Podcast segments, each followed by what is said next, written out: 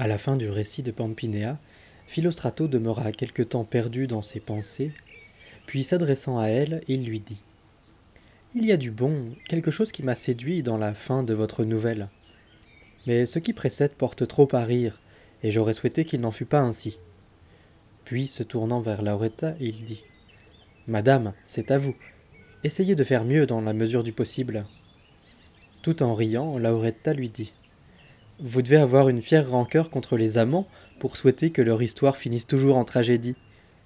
Je vais donc, pour vous obéir, vous raconter l'histoire de trois amants auxquels le destin réserva un sort également tragique sans les avoir laissés jouir longtemps de leur amour.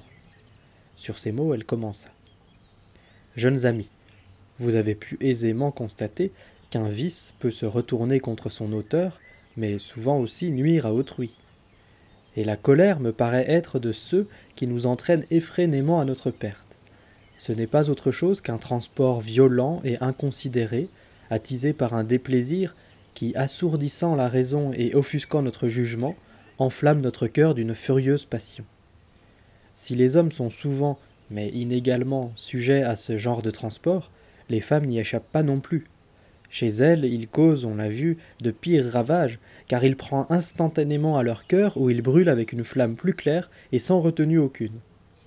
Et nul ne doit s'en étonner, car si l'on veut bien considérer, par nature, le feu naît et se développe plutôt en milieu peu protégé et fragile que résistant et dense. Or, nous sommes, que les hommes n'en prennent pas ombrage, plus délicates qu'eux et de nature plus changeante. C'est donc en me référant à notre penchant naturel et en pensant combien notre douceur et notre bienveillance sont reposantes et plaisantes pour les hommes de notre entourage, alors que la colère et les emportements sont source de torture et de péril, que j'ai formé le projet, qui nous affermira dans notre lutte contre de tels détournements, de montrer par mon récit comment la colère de l'une des protagonistes a transformé l'amour de trois jeunes gens et de trois jeunes filles, comme je le disais tout à l'heure, en la plus noire des tragédies. Marseille se trouve, comme vous le savez tous, en Provence, au bord de la mer. C'est une noble et antique cité qui comptait autrefois, plus qu'aujourd'hui, un grand nombre d'hommes riches et de gros marchands, parmi ceux-ci un certain Narnal Chivada, de basse extraction, mais homme de parole, honnête en affaires, possédant d'innombrables biens et une incalculable fortune.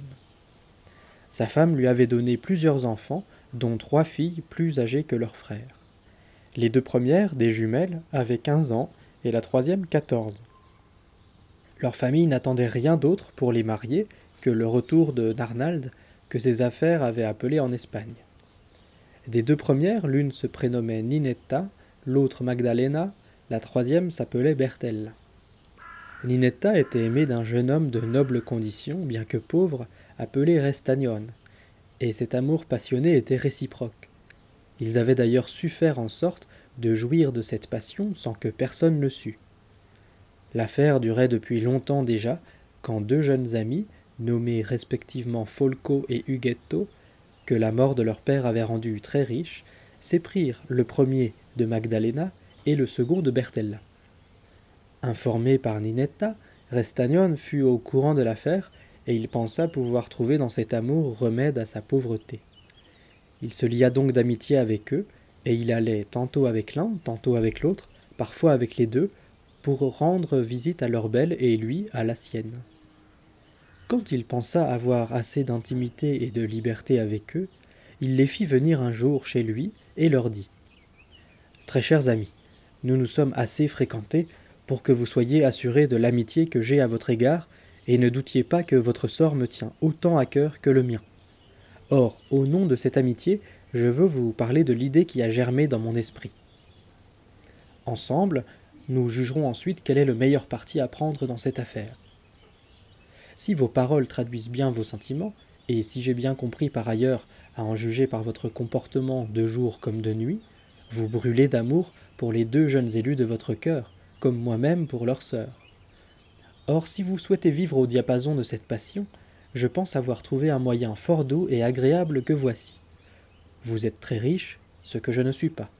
Si vous voulez, d'une part, mettre en commun votre fortune et m'en offrir l'égale jouissance, et choisir, d'autre part, en quelle partie du monde nous voulons aller vivre heureux en compagnie de nos amis, Je suis certain de pouvoir les décider à nous accompagner où nous voudrons aller, en emportant une bonne partie de la fortune de leur père. Là-bas, nous pourrons vivre comme des frères, chacun avec sa chacune, le plus heureusement du monde. C'est à vous de décider maintenant si vous voulez ou non profiter de cette occasion. Les deux jeunes gens, qui se consumaient d'amour, en entendant que leurs jeunes amis seraient à eux, n'eurent pas trop de mal à se décider, mais laissèrent à Restagnol le choix du lieu, se déclarant prêts à le suivre. Fort de cette réponse, celui-ci se trouva quelques jours après en compagnie de Ninetta, qu'il ne pouvait retrouver sans difficulté. Après avoir passé un moment avec elle, il lui raconta sa conversation avec les deux jeunes gens et s'ingénia à force d'arguments à lui faire accepter l'idée de cette entreprise. Il n'eut pas beaucoup de mal en réalité, car elle souhaitait encore plus intensément que lui pouvoir profiter de sa présence sans craindre d'éveiller l'attention. Elle lui répondit donc par un oui franc, ajouta que ses sœurs à cette occasion la suivraient dans sa décision, et lui dit de faire le nécessaire pour un prompt départ. Grestagnon revint trouver les deux jeunes gens, très impatients de connaître la suite donnée à leur conversation, et il leur dit que du côté de leur femme, l'affaire était entendue. Ils décidèrent entre eux d'aller en Crète, vendirent certaines de leurs possessions sous prétexte de réunir l'argent nécessaire pour se mettre dans le négoce, réalisèrent leurs autres biens, achetèrent un petit bateau qu'ils munirent abondamment et attendirent le terme fixé. Ninetta, de son côté, qui savait très bien de quel désir brûlaient ses sœurs, avec de douces paroles les convainquit si bien qu'elles se voyaient déjà mortes d'impatience avant de réaliser leurs rêves. La nuit du départ en bateau venu, les trois sœurs ouvrirent un grand coffre appartenant à leur père, prirent une grande quantité d'argent et de bijoux qu'elles emportèrent en sortant toutes trois très discrètement, et selon les instructions, elles trouvèrent leurs amants qui les attendaient. Tous montèrent sans attendre sur le bateau, donnèrent de la rame et s'éloignèrent sans faire escale. Le lendemain soir, ils arrivaient à Gênes, où les jeunes amants commencèrent à savourer les joies et plaisirs de l'amour. Puis, s'étant refournis du nécessaire, ils repartirent, et cabotant de port en port, ils parvinrent avant le huitième jour en Crète, où ils achetèrent de très vastes et beaux domaines dans les environs de Candie, et ils construisirent de très belles et agréables habitations. Ils entamèrent là avec leurs dames, le plus heureusement du monde, une nouvelle vie, en compagnie de nombreux domestiques, de chiens, d'oiseaux pour la chasse et de chevaux, ne connaissant, tels de grands seigneurs, que banquets, fêtes et divertissements. Ainsi vivaient-ils. Mais il arriva, ce dont nous voyons chaque jour la preuve, que de l'excès de toutes choses, même les plus agréables, naît le désenchantement. Ainsi Restagnon avait-il aimé passionnément Ninetta, mais pouvant désormais en jouir à sa guise sans crainte d'autrui, il commença à se lasser et donc à lui témoigner moins d'ardeur. Et comme il avait été séduit lors d'une fête par une noble dame du pays, jeune et jolie, il la poursuivait inlassablement de ses hommages, et il commença à lui donner de magnifiques preuves de courtoisie. Ce dont Ninetta s'apercevant, elle conçut une telle jalousie qu'il ne pouvait plus faire un pas sans qu'elle en fût au courant et sans qu'elle le lui reprochât avec des mots rageurs, se torturant ainsi que son amant. Mais tout comme l'abondance de biens génère le dégoût, de même l'insatisfaction accroît le désir. Ainsi, plus les tortures de Ninetta s'exacerbaient, plus le nouvel amour de Restagnon s'exaspérait. Comment les choses se passèrent-elles par la suite? Restagnon conquit-il ou non l'amour de la dame en question? Toujours est-il que Ninetta, peu importe ses sources, en fut convaincue. Elle tomba dans un épouvantable état de prostration qui se changea en un effroyable courroux et de là en une fureur insensée. Si bien que son amour pour Restagnon étant devenu impitoyable haine, elle pensa, aveuglée par la colère, venger par la mort de son amant la honte qu'il lui avait, pensait-elle, infligée. Elle fit venir une vieille grecque très experte en l'art des poisons et elle obtint d'elle avec force dons et promesses qu'elle lui fabriqua un breuvage mortel, que sans hésiter le moins du monde, elle donna à boire un soir à Restagnon, échauffé, mais nullement méfiant. La puissance du poison fut telle qu'il expira avant le matin. Apprenant cette mort dont ils ignoraient l'origine, Folco, Huguetto et leurs femmes joignirent leurs larmes amères à celles de Ninetta et rendirent aux défunts les honneurs d'une digne sépulture. Quelques jours plus tard, cependant, la vieille femme qui avait fabriqué pour Ninetta le breuvage empoisonné fut arrêtée pour quelque autre méfait, et sous l'effet de la torture, elle avoua, entre autres, et avec tous les détails, les raisons de la mort de Restagnone.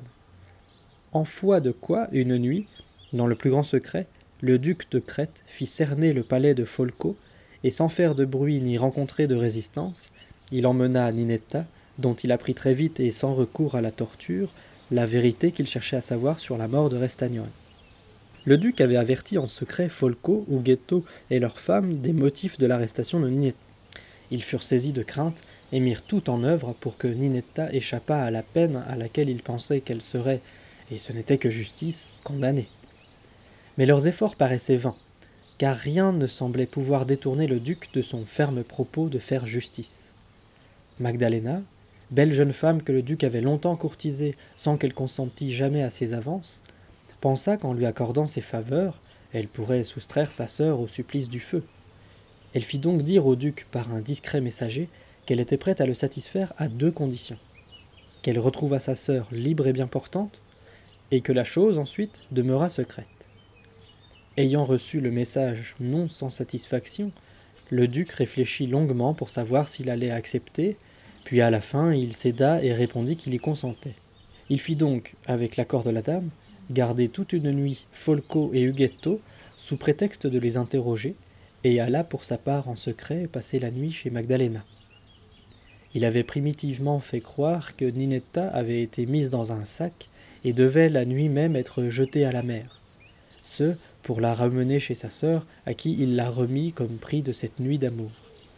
Mais en partant le matin, il pria Magdalena que cette première nuit ne fût pas la dernière, et il exigea d'elle, en outre, qu'elle éloignât la coupable afin de ne pas courir le risque d'être blâmée et de devoir en conséquence à nouveau sévir contre elle. Le lendemain matin, Folco et Ughetto, qui avaient entendu dire que Ninetta avait été jetée à la mer durant la nuit, ce qu'ils croyaient ferme d'ailleurs, furent relâchés. Ils revinrent chez eux pour consoler leurs femmes de la mort de leur sœur, mais malgré les efforts de Magdalena pour cacher Ninetta, Folco s'aperçut de sa présence. Il en fut très étonné et se prit aussitôt à douter, car il avait entendu dire que le duc avait aimé Magdalena, et demanda donc aussitôt à sa femme de s'expliquer sur la présence de Ninetta. Magdalena échafauda toute une histoire pour tenter de se justifier, mais il n'était pas fou, et ne la crut qu'à demi. Il la força donc à dire la vérité, qu'elle avoua après de longs détours. Accablé par la douleur et gagné par la fureur, Folco tira son épée et tua Magdalena qui criait en vain grâce. Craignant la colère et la justice du duc, il abandonna sa femme morte dans la chambre et alla trouver Ninetta dans sa cachette. Il lui dit alors, le visage faussement joyeux Allons, vite, que je te conduise où ta sœur a décidé de t'emmener, afin que tu ne tombes plus aux mains du duc. Ninetta, que la peur poussait à partir, le crut, et sans prendre congé de sa sœur, elle se mit en route à la nuit tombée, en compagnie de Folco, emportant le peu d'argent que celui-ci put ramasser. Ils se dirigèrent vers la plage, montèrent dans une barque, et personne ne sut jamais où ils abordèrent. Le lendemain, on trouva Magdalena morte, et il y eut des gens qui, par haine ou jalousie à l'égard d'Ughetto, avertirent aussitôt le duc. Très amoureux de Magdalena, il accourut, fou de rage, à la maison de celle-ci et fit arrêter Ughetto et sa femme, qu'il contraignit, alors qu'ils ignoraient tout du départ de Folco et de Ninetta, à s'avouer responsable avec Folco de la mort de Magdalena. Cet aveu leur faisant craindre à juste titre la mort, ils achetèrent donc par astuce leur gardien en leur offrant une certaine somme d'argent qu'ils tenaient cachée dans la maison en cas de besoin.